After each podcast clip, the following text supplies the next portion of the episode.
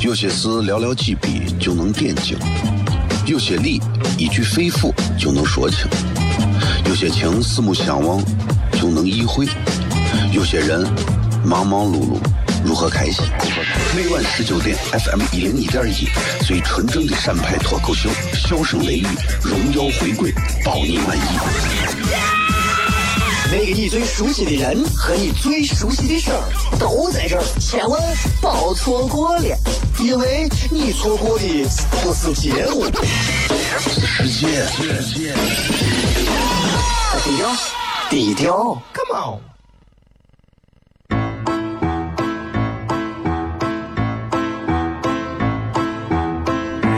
作为一个女人，做辈子最大的追求，不就是自己幸福、有人疼吗？虽然我还不到三十岁，但是我也心脏因为的男人呀。每天晚上十九点，FM 一人一点一，下心言语，你得听听，哈哈哈哈，吓死你呀！我猜的。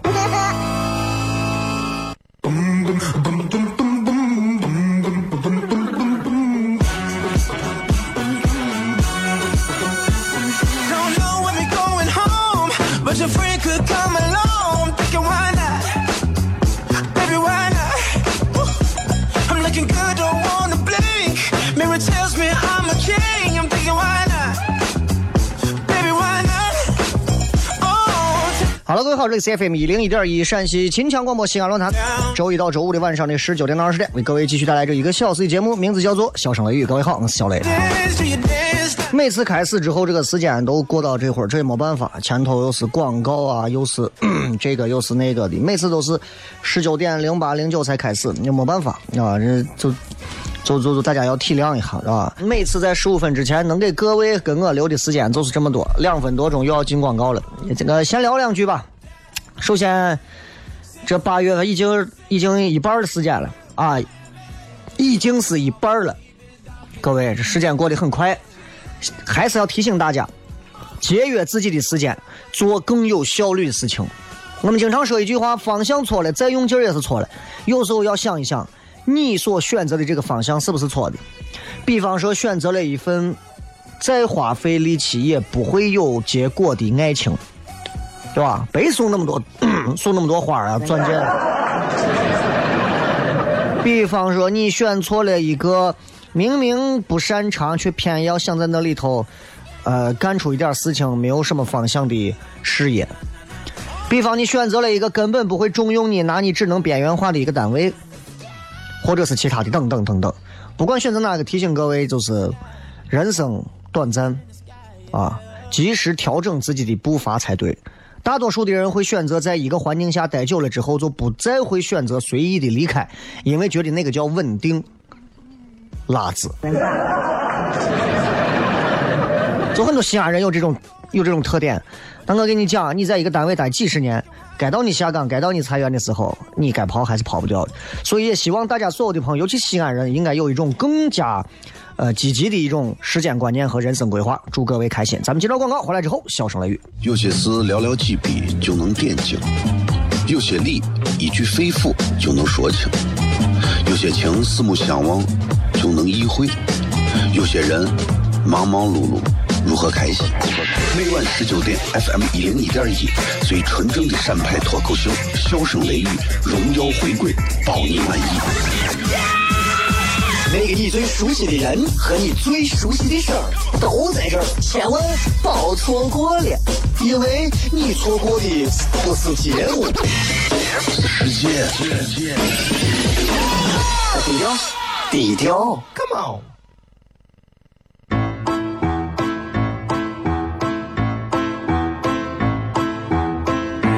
作为一个女人，做辈子最大的追求，不就是自己幸福、有人疼吗？虽然我还不到三十岁，但是我也心脏因为人男人呀。每天晚上十九点，FM 一人一点一，下心言语，你得听听，哈哈哈哈，吓死你呀！我猜的。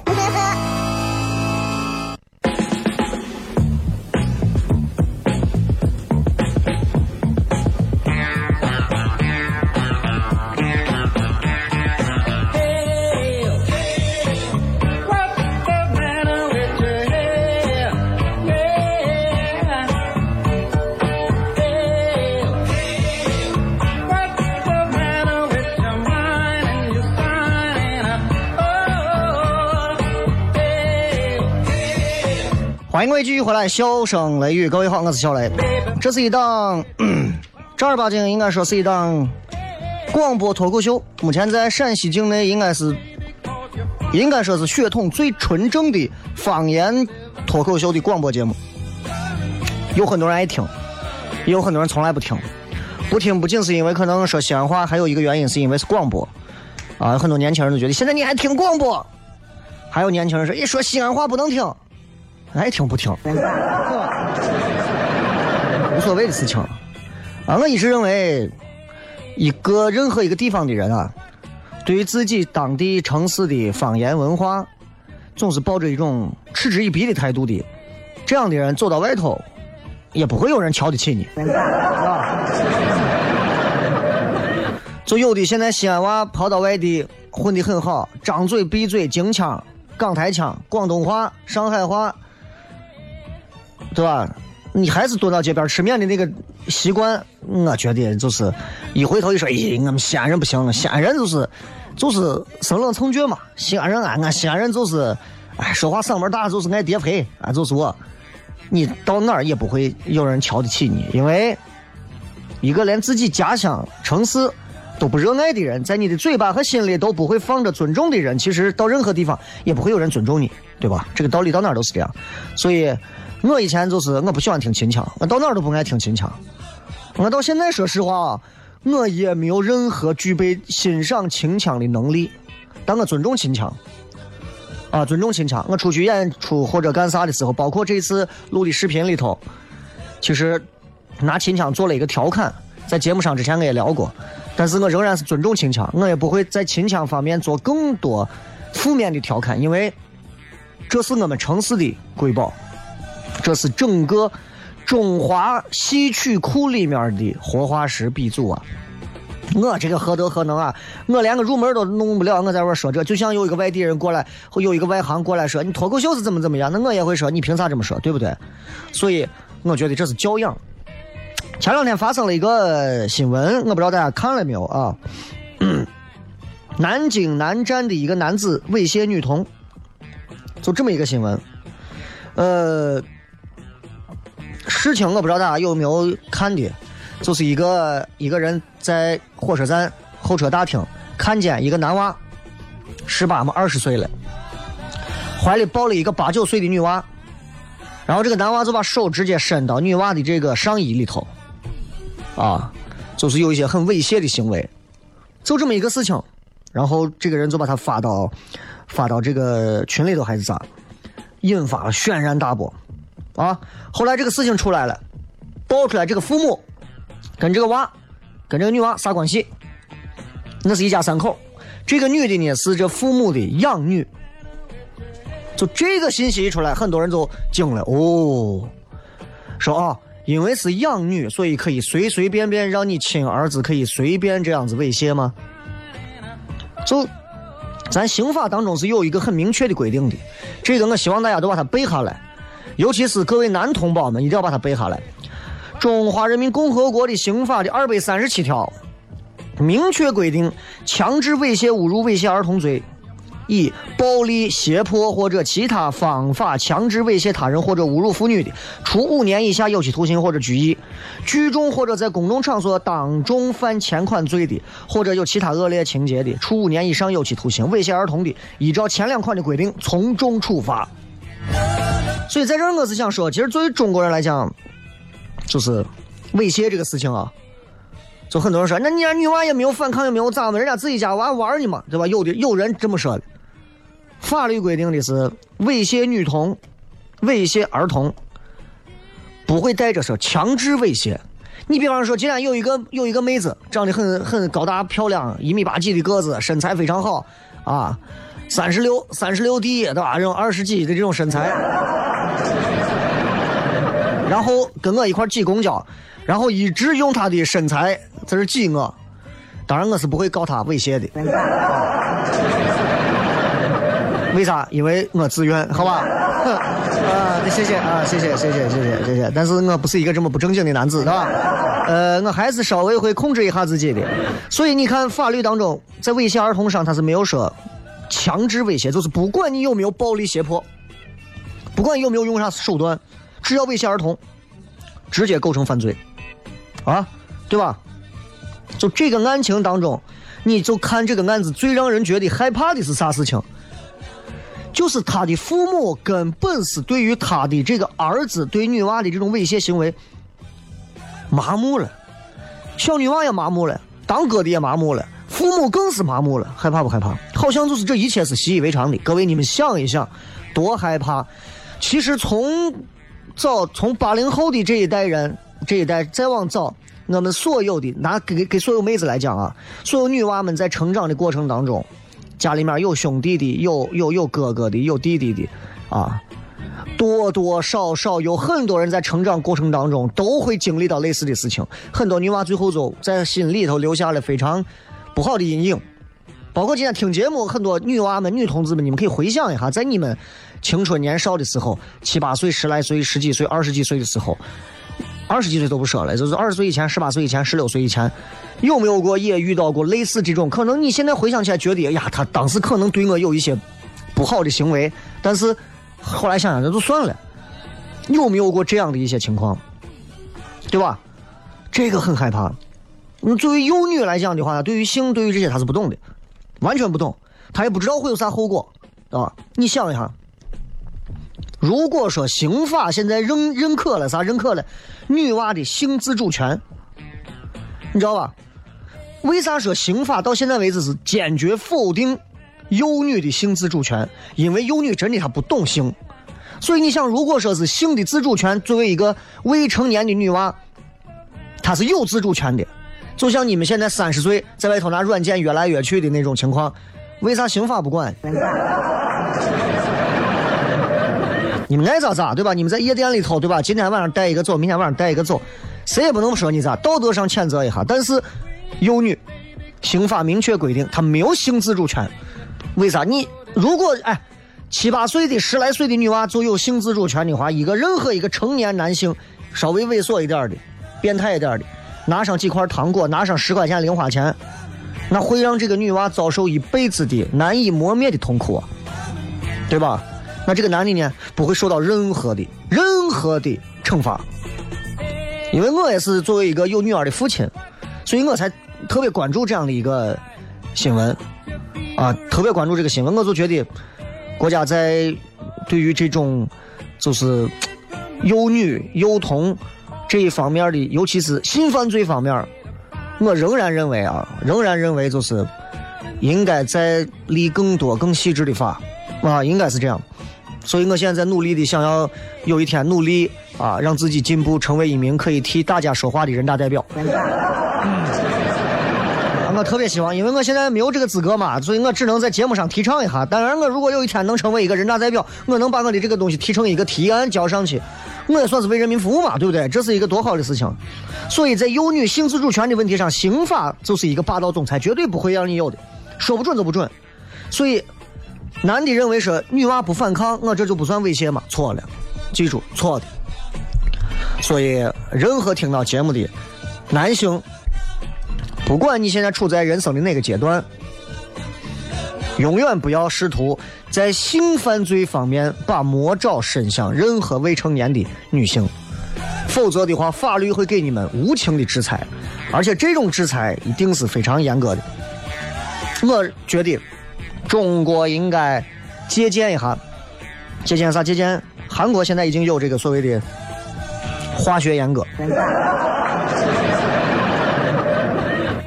啊，我觉得挺好啊。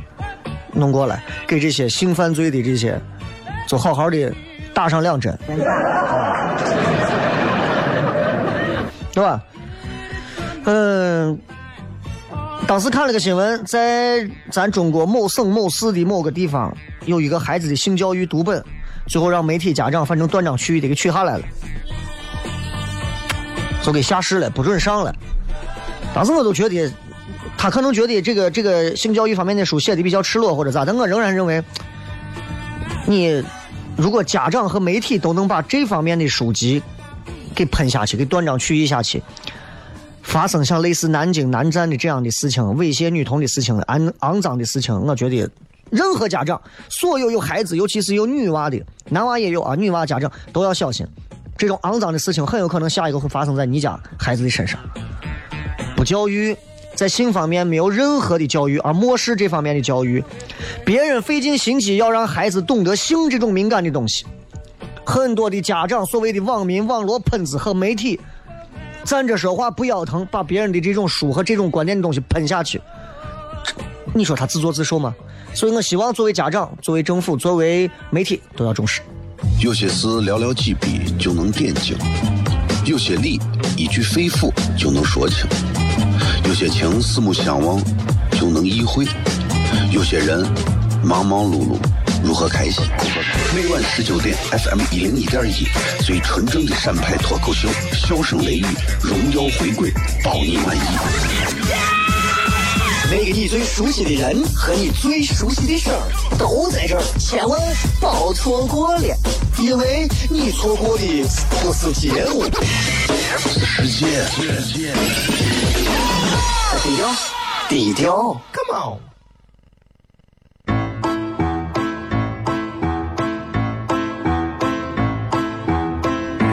作为一个女人，做背最大的追求不就是自己幸福、有人疼吗？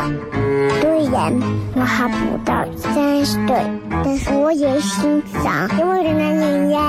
每天晚上十九点，FM 一人一点一，下心言语，你得听听，哈哈哈哈，吓死你呀！我猜的。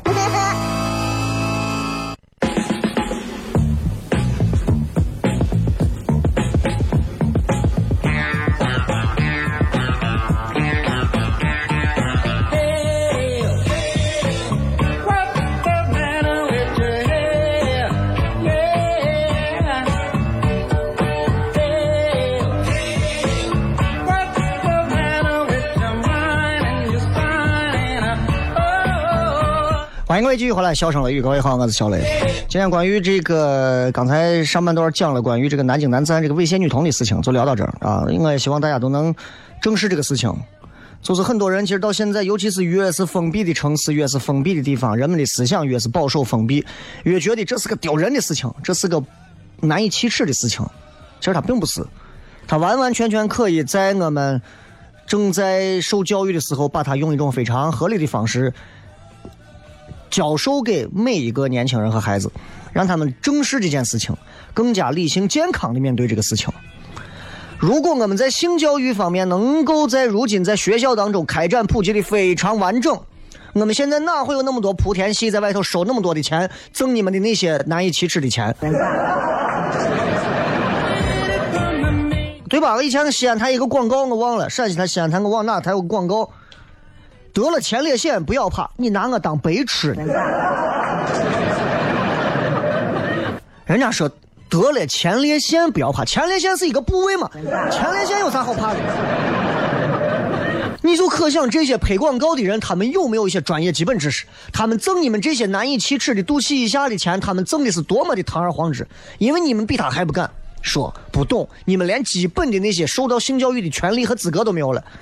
你们被这些医院无情的拿过来，随意的蹂躏挣钱，去验个尿去，验完尿，我跟你说啊，你这我都能想到，你们跑到这些所谓的莆田系的各大生殖医院，你一进去，你说我最近小便刺痛，你去先去验个尿，验完尿你这，呀，你要考虑慢性前列腺炎，你为啥不说急性？慢性的慢慢治嘛，啊，你就考虑。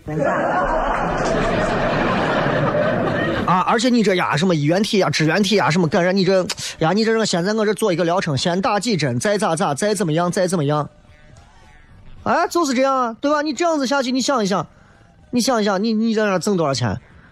当人们拿物质来挣钱的时候，真的就是人连脸都不要的时候，对吧？所以，看一个城市，它的这些所谓的生殖医院。什么泌尿医院越发达，越证明这个城市的性教育很失败。同意不？同意不？同意的话，按一下喇叭。你同意吧？我觉得，我觉得是有必要把这个事情拿出来好好说一说。啊，你有时候想想，你觉得害怕不害怕？我们我们很多家长很多人不教这些东西，只有当你的孩子你自己受到了这一方面的侵害的时候，你才想起来拿法律意识去保护自己。晚了，伙计。很多人都是这样，很多人觉得，哎呀，我觉得我现在生活 OK。每次当你觉得生活还 OK 的时候，生活就能拿上两个榔头，直接给你两个榔头，然后说 OK，你没 OK。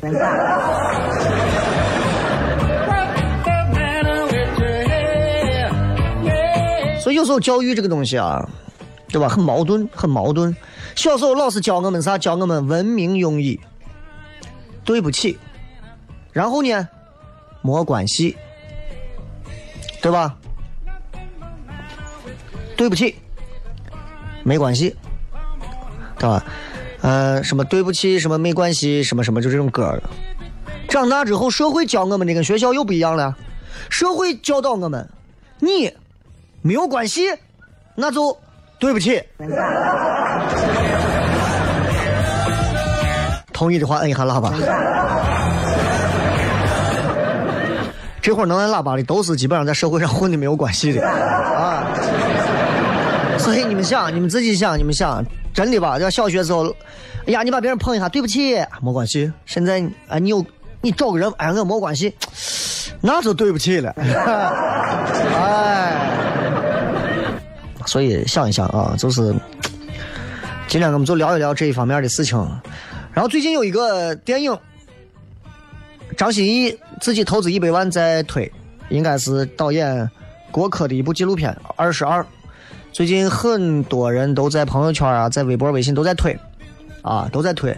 我也简单关注了一下，呃，讲述的是关于二战期间日本军队在中国境内啊，这个应该说是强征随军。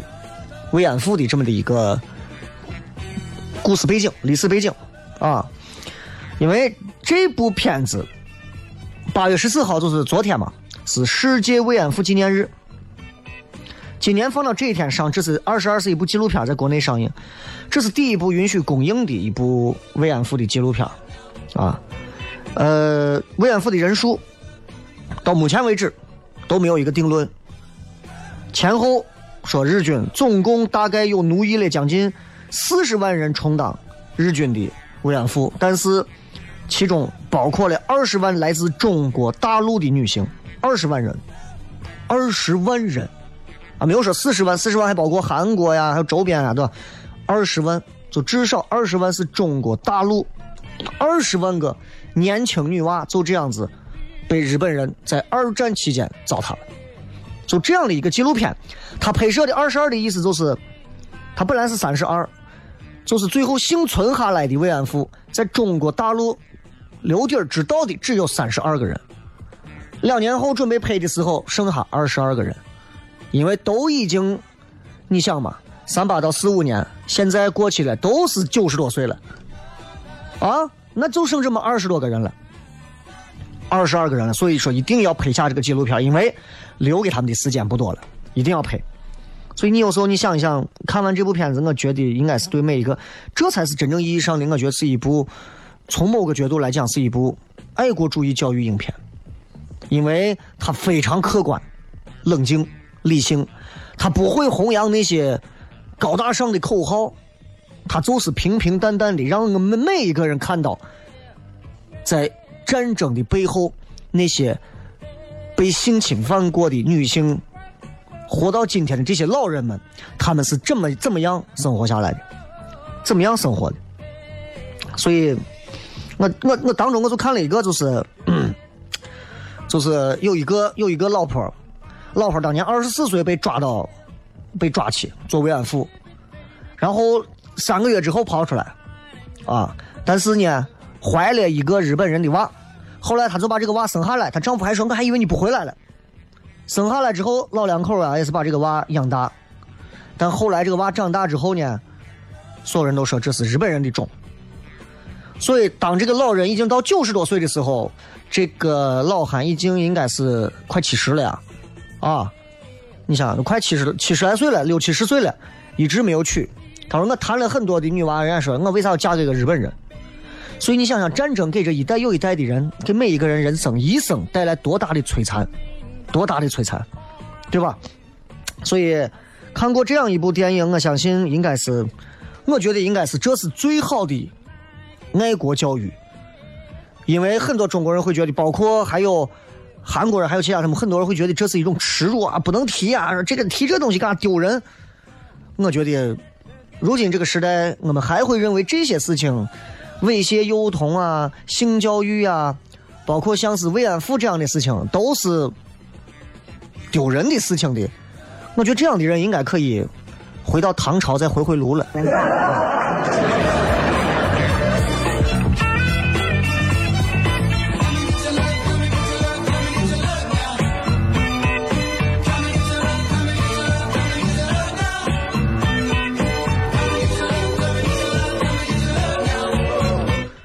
呃，我还没有看这部电影，但是我准备过一段时间去看一下。呃，作为这些老人来讲，我相信，他们的年龄应该平均都超过九十岁了，因为按年龄算嘛，三八到四五年期间，如果二十岁的话，这过去多少年了？这算下来至少九十嘛，对吧？他们作为民族的前辈，他们受到了多大的屈辱？这一点上，我觉得我们应该也向邻国，包括说韩国，要去学习，去关爱。慰安妇，去关爱曾经做过慰安妇的这些老人们，啊，这个帮助他们，正视他们，面对他们，其实是帮助我们自己。不管他们，丢人的很，不要理他们，其实是我们自欺欺人的表现。但能做的东西其实不多，啊，能做的其实不多。呃，网络上总有一些喷子，啥时候都有啊，网络上总有喷子，啥时候都在喷，喷啥都有。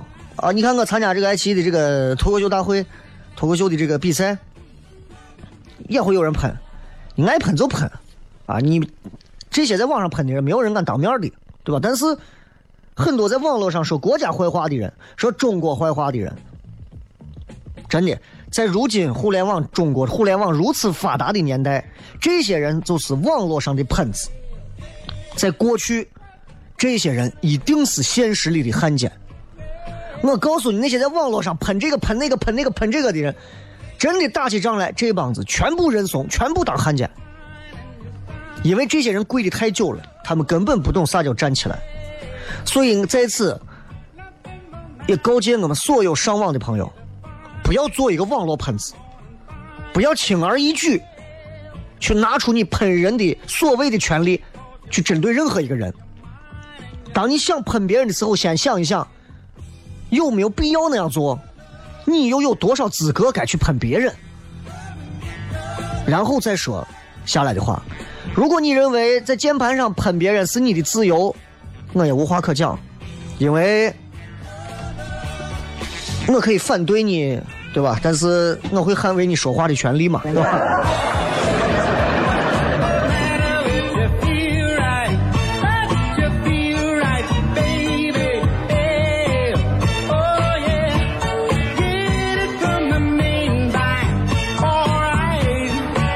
最后还是希望说上升到最高的高度，希望世界和平了，真的，希望世界和平，希望中国跟邻国，包括中国、日本能够一直友好下去，不管是哪一种的友好，能友好下去，不要打仗，不要打仗，因为打仗倒霉的只有老百姓。希望亚洲和平，希望五大洲和平，希望世界和平。啊，希望。我是小雷，这里是笑声雷雨，回来片。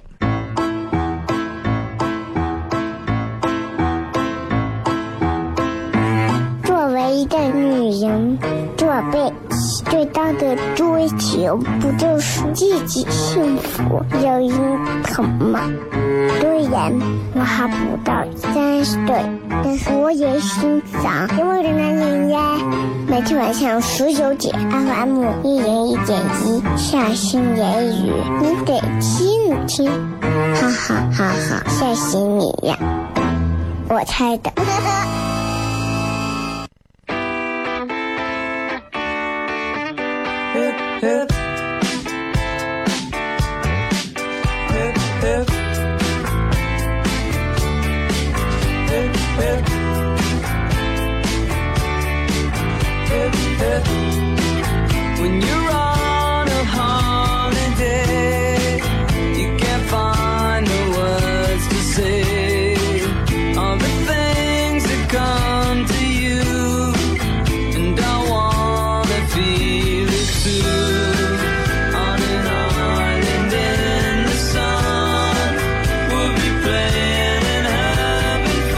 迎各位继续回来，小声雷雨。最后时间，我们来看一看各位发来的一些好玩留言。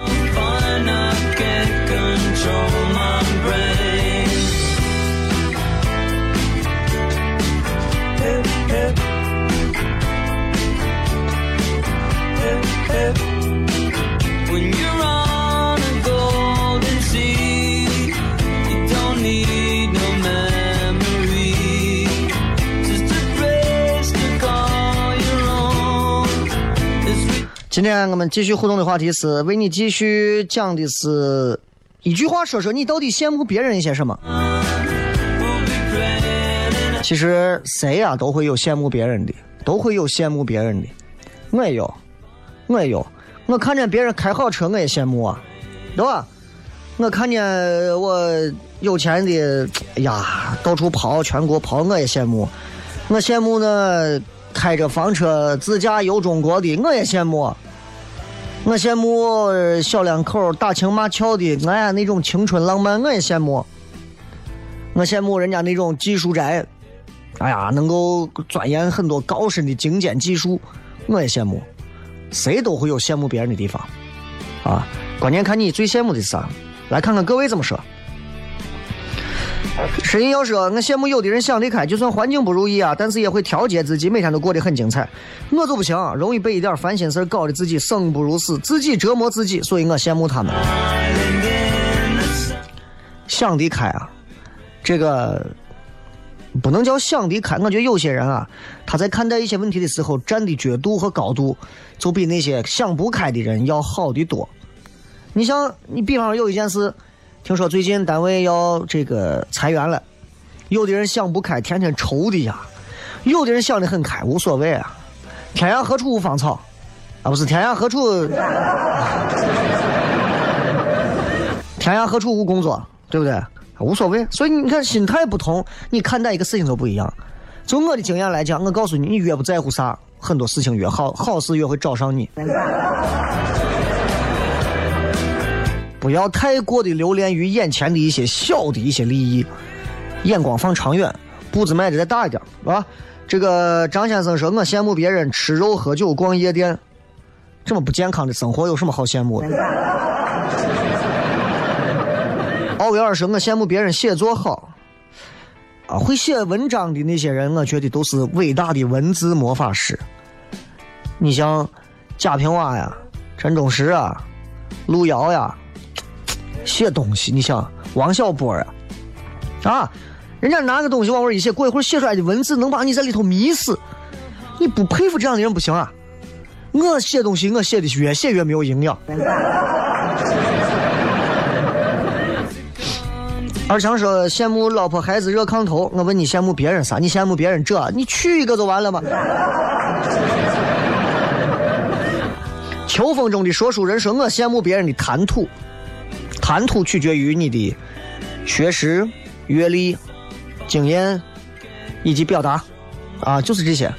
所以你羡慕别人谈吐的时候，其实也是，当你会羡慕某一个人谈吐的时候，其实你已经找到了自己谈吐短板的一些地方。那么其实你离自己进步就差的，就差一步，就是如何去调整和改变了。啊，有的人永远觉得自己谈吐是最好的，啊，有的人觉得哎我谈吐最好，有的人就是觉得我谈吐的最好。哎，谈吐跟谈吐不一样，有的人谈吐是哗噗。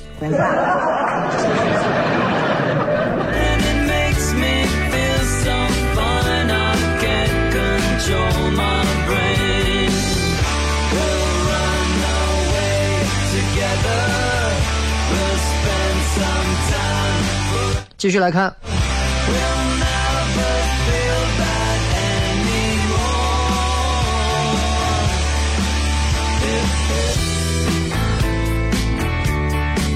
Hip, hip, hip. 青春海底捞说羡慕别人长得好看，而且还爱看书。还有你在爱奇艺上的中国职业脱口秀大赛啥时候播？九月初才录制呢，九月初才录制呢，八月之内都是海选，九月初才是录制。播的话肯定是等你们的中国有嘻哈先结束嘛，对吧？这个羡慕别人总是比自己脸好，怎么这么在乎这个东西？脸好不好？我能能咋嘛？对吧？不是这个东西，你可以整啊，对吧？你这个哎，脸上的这个事情，对吧？那很多女娃刚开始没有在没有在起跑线的开头，那不着急啊，那可能很快她就通过一些微整形，她就让自己站到了这个罚球线上。哎，所以，所以不要在意这个事情，不要在意这个事情啊。呃，羡慕说，我羡慕随时心里都不怎么装死的人，感觉他们活得很轻松。然后说，告诉雷哥一个好消息，今天终于拿到合法驾照了，当时的感觉比拿到结婚证还要激动兴奋。娶媳妇儿跟开车在某个角度是差不多的意思。你们不要想歪，我说的意思是，首先都要小心，而而且是无时无刻的都要小心。不管是开车还是结婚，当你拿到这个证之后，你必须要全神全意的小心，就像爱护自己性命一样的爱护自己，否则一旦出事儿，你会后悔不已。这个羡慕别人男朋友帅，男朋友帅不能当饭吃，最多能让闺蜜当饭吃。丽丽小姐说：“羡慕那些有目标、有梦想的人啊！你其实你没有目标、没有梦想的人，我还羡慕你心大呢，对吧？”抬头说：“听起来好幼稚，羡慕别人男朋友对女朋友贴心、照顾、用心等等。不过别人的毕竟是别人的，不能只看到别人开心的一面，看不到别人糟糕的一面，心态是有点有点差啊。这个心态不是一点两点差，你知道吧？”总是看着别人好，你永远也不知道自己这个幸福到底能咋呢？呃，文先生是刚失业，知道说目前说话不硬气的所有现阶段比较羡慕有固定工作的人。你记住，所有有固定工作的人都不值得太羡慕。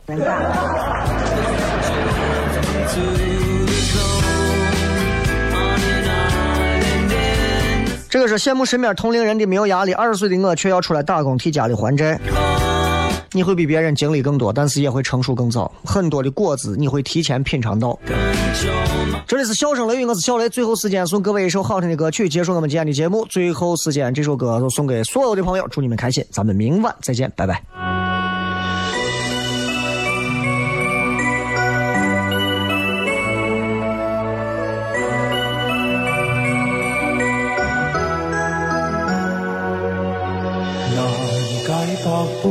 相知爱意